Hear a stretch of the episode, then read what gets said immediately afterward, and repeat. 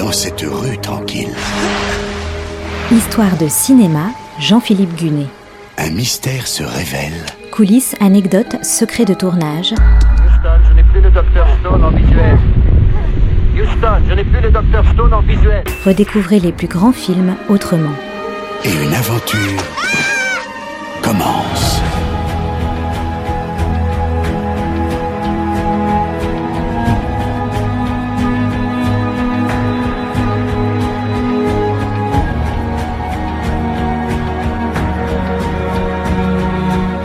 Le 26 janvier 2019, Michel Legrand est mort à l'âge de 86 ans. Vous le connaissez comme un prolifique compositeur, on lui doit plus de 200 bandes originales, au cinéma comme à la télévision. Il était aussi pianiste de jazz et chanteur. J'ai choisi de vous raconter trois histoires tirées de son extraordinaire carrière de compositeur pour le cinéma.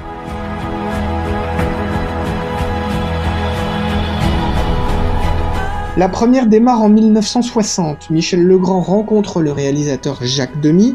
Demy a en tête Les Parapluies de Cherbourg, un film entièrement chanté.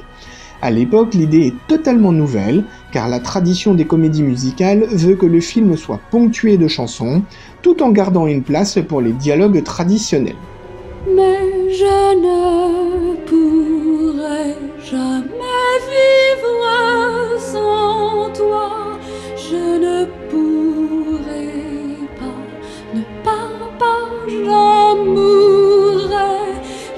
te cacherai et je te garderai.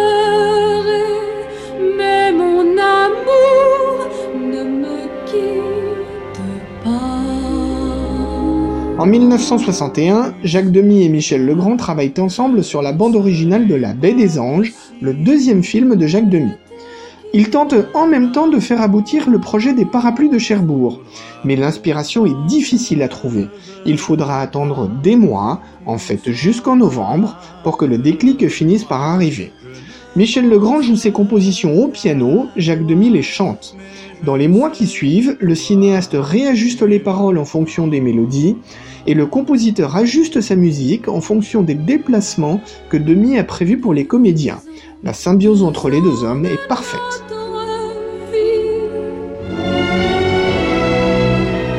Ne pleure pas.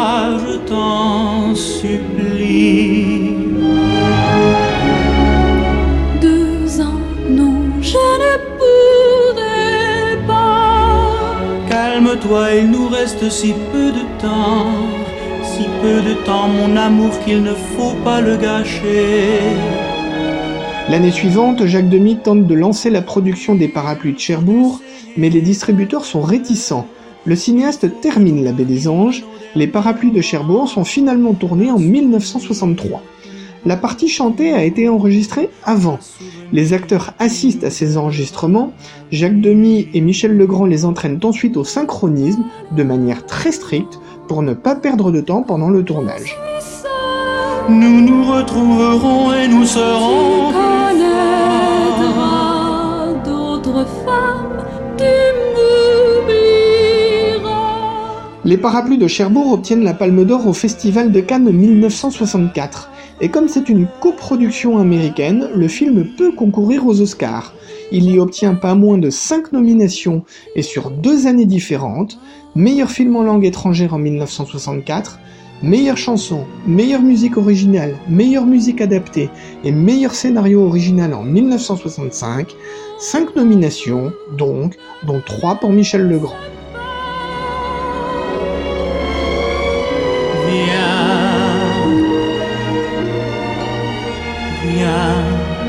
Mon amour. En 1968, le réalisateur Norman Jewison vient de tourner l'affaire Thomas Crown.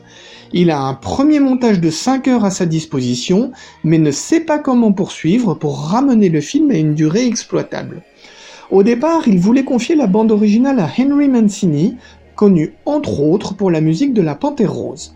Mais Mancini n'est pas disponible, et à la place, il recommande un de ses amis, le français Michel Legrand. Michel Legrand s'est installé à Hollywood dans la foulée du succès des parapluies de Cherbourg, mais ne croule pas sous les sollicitations. Il visionne une fois les 5 heures d'image et dit à Norman Jewison de prendre 6 semaines de vacances. Et pendant ce temps, lui va écrire une heure et demie de musique. Et le réalisateur pourra ensuite faire son montage en se calant sur la musique. Like a tunnel that you follow to a tunnel of its own, down a hollow to a cavern where the sun has never shone, like a door that keeps revolving in a half-forgotten dream, or the ripples from a pebble someone tosses in a stream. Le compositeur français vient d'exporter sa méthode novatrice qui avait fonctionné sur les parapluies de Cherbourg. D'habitude, à Hollywood, les films sont d'abord montés puis montrés au compositeur qui écrit sa bande originale en s'adaptant au montage déjà fait. Tout se passe comme prévu. Norman Jewison monte le film en se calant sur le rythme de la musique de Michel Legrand. C'est la première fois que le compositeur travaille pour une production hollywoodienne. Il écrit en plus la chanson The Windmills of Your Mind que l'on entend sur le générique. La bande originale de l'affaire Thomas Crown est un succès. The Windmills of Your Mind valent à Michel Legrand l'Oscar 1969 de la meilleure chanson. C'est la première statuette pour le compositeur français. Deux autres suivront, une en 1972 pour Un été 42 et une autre en 1984 pour Yenton. Michel Legrand adaptera aussi la chanson en français, Les moulins de mon cœur. comme le chemin de ronde font sans cesse les heures, le voyage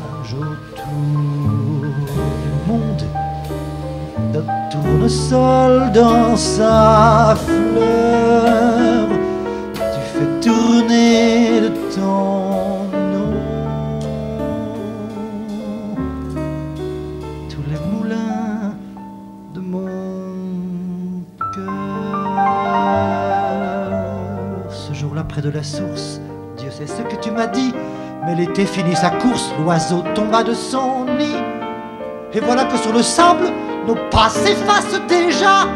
Et je suis seul à la table qui résonne sous mes doigts, comme un tambourin qui pleure sous les gouttes de la pluie, comme les chansons qui meurent aussitôt qu'on les oublie. La troisième histoire que je voulais vous raconter à propos de Michel Legrand remonte à 1983. Le producteur Jack Schwartzman et le réalisateur Irving Kershner tournent jamais plus jamais. Un James Bond, donc. Oui, mais pas n'importe lequel. Un James Bond qui n'est pas produit par Eon Productions, la société fondée par Albert Broccoli. En clair, un James Bond dissident qui se paye en plus le luxe de faire revenir Sean Connery 12 ans après sa dernière apparition dans le smoking de 007. Never, never say never again.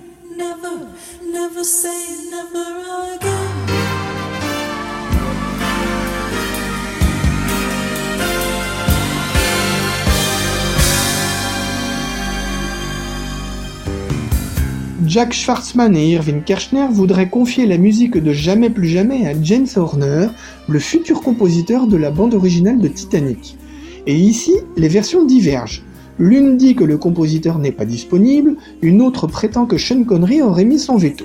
Toujours est-il que James Horner ne vient pas, du coup Jack Schwartzman et Irving Kershner pensent à John Barry, le compositeur habituel des 007, mais celui-ci refuse par loyauté pour Eon. Du coup, Michel Legrand hérite de la mission. Sean Connery l'avait rencontré par hasard. Le compositeur français s'inspire de son travail de pianiste de jazz et compose une bande originale plutôt inhabituelle pour un James Bond. Il écrit aussi la chanson principale, interprétée par Lanny Hall, après que Bonnie Tyler a refusé de la chanter.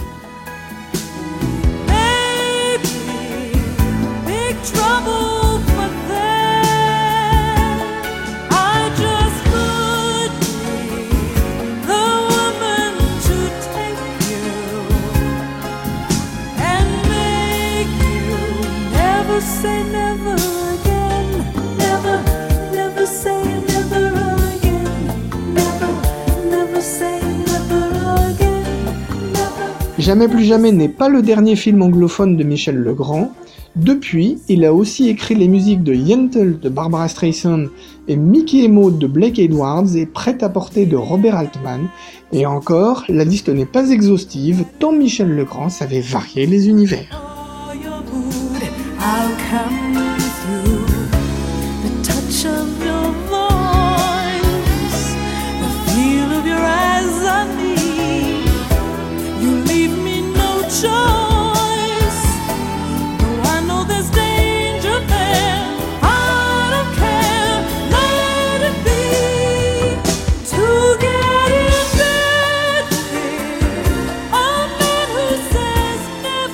C'était Histoire de cinéma avec Jean-Philippe Gunet, à retrouver chaque semaine et en podcast sur notre site internet artdistrict-radio.com.